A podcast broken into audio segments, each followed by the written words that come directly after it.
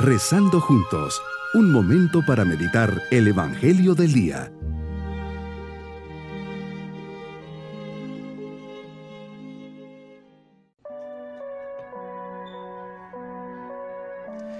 Qué alegría poder saludarles en este viernes de la tercera semana de Pascua.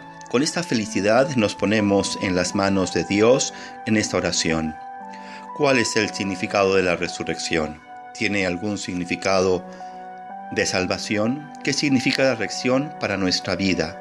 ¿Y por qué sin ella es vana nuestra fe?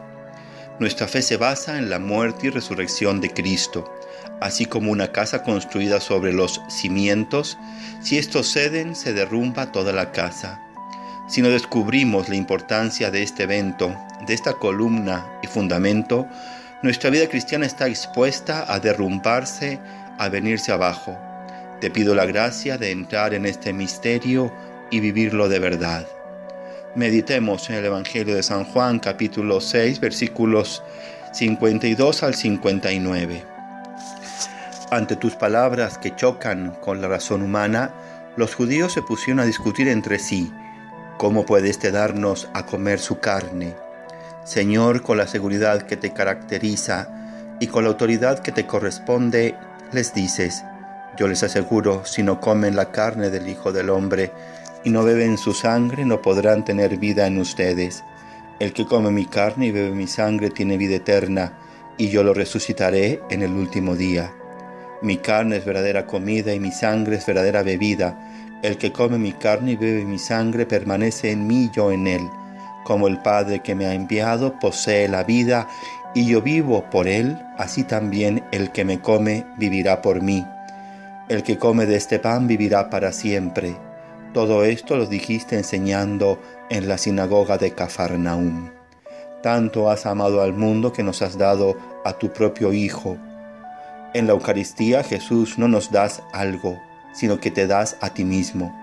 Nos ofreces tu cuerpo y tu sangre si comprendiéramos el valor tan excelso de la Eucaristía, entenderíamos que es para nosotros un principio vital de vida nueva. La participación en la celebración eucarística y la comunión deben transformar nuestro corazón e impregnar todo nuestro ser como auténticos cristianos, de manera que por nuestras acciones o palabras aparezcas y te comuniquemos a los demás. Qué duros somos, Señor, no queremos aceptar lo que nos dices. Buscamos rebajar tus palabras para ver si podemos hacernos un Dios a nuestra medida. Tus misterios son misterios de amor. San Agustín dijo que si te pudiésemos comprender, entonces no serías Dios. Los misterios siempre están presentes en nuestras vidas. Hay cosas que no podemos comprender. Ahí se ve nuestra limitación como humanos pero al mismo tiempo son la posibilidad de creer y confiar en ti. Ahora me pregunto sin miedo, ¿qué es para mí Cristo Eucaristía? Contemplarte implica saber reconocerte donde quiera que te manifiestes en tus multiformes presencias, pero sobre todo en el sacramento vivo de tu cuerpo y de tu sangre. La iglesia vive de tu presencia en la Eucaristía, de ti nos alimentamos y por ti somos iluminados ¿qué sería de nosotros sin la Eucaristía? El mundo en el que vivimos con frecuencia está marcado por el consumismo, la indiferencia religiosa, el secularismo que se cierra a lo espiritual y a la trascendencia. En medio de esta situación nos repites que no solo de pan vive el hombre. Jesús, aludiendo a la Eucaristía, nos dices que ese es el pan bajado del cielo, Señor, puedes convertirte en pan y ser así el alimento para nuestras almas. Necesitamos participar de tu Eucaristía y alimentarnos de este pan. La Santa Misa es una necesidad para todo cristiano. La Eucaristía debe ser también un motivo de alegría. Jesús nos prometes que el que coma tu carne y bebe tu sangre vivirá en ti. ¿Cómo no alegrarnos con tus palabras? Sin embargo, ante aquel primer anuncio, la gente, en lugar de alegrarse, se molestó. Se preguntaban cómo podías darles a comer tu carne. Ante este rechazo de las gentes, no optas por suavizar tu mensaje, ni cambias tus palabras. Te manifiestas firme en tu afirmación.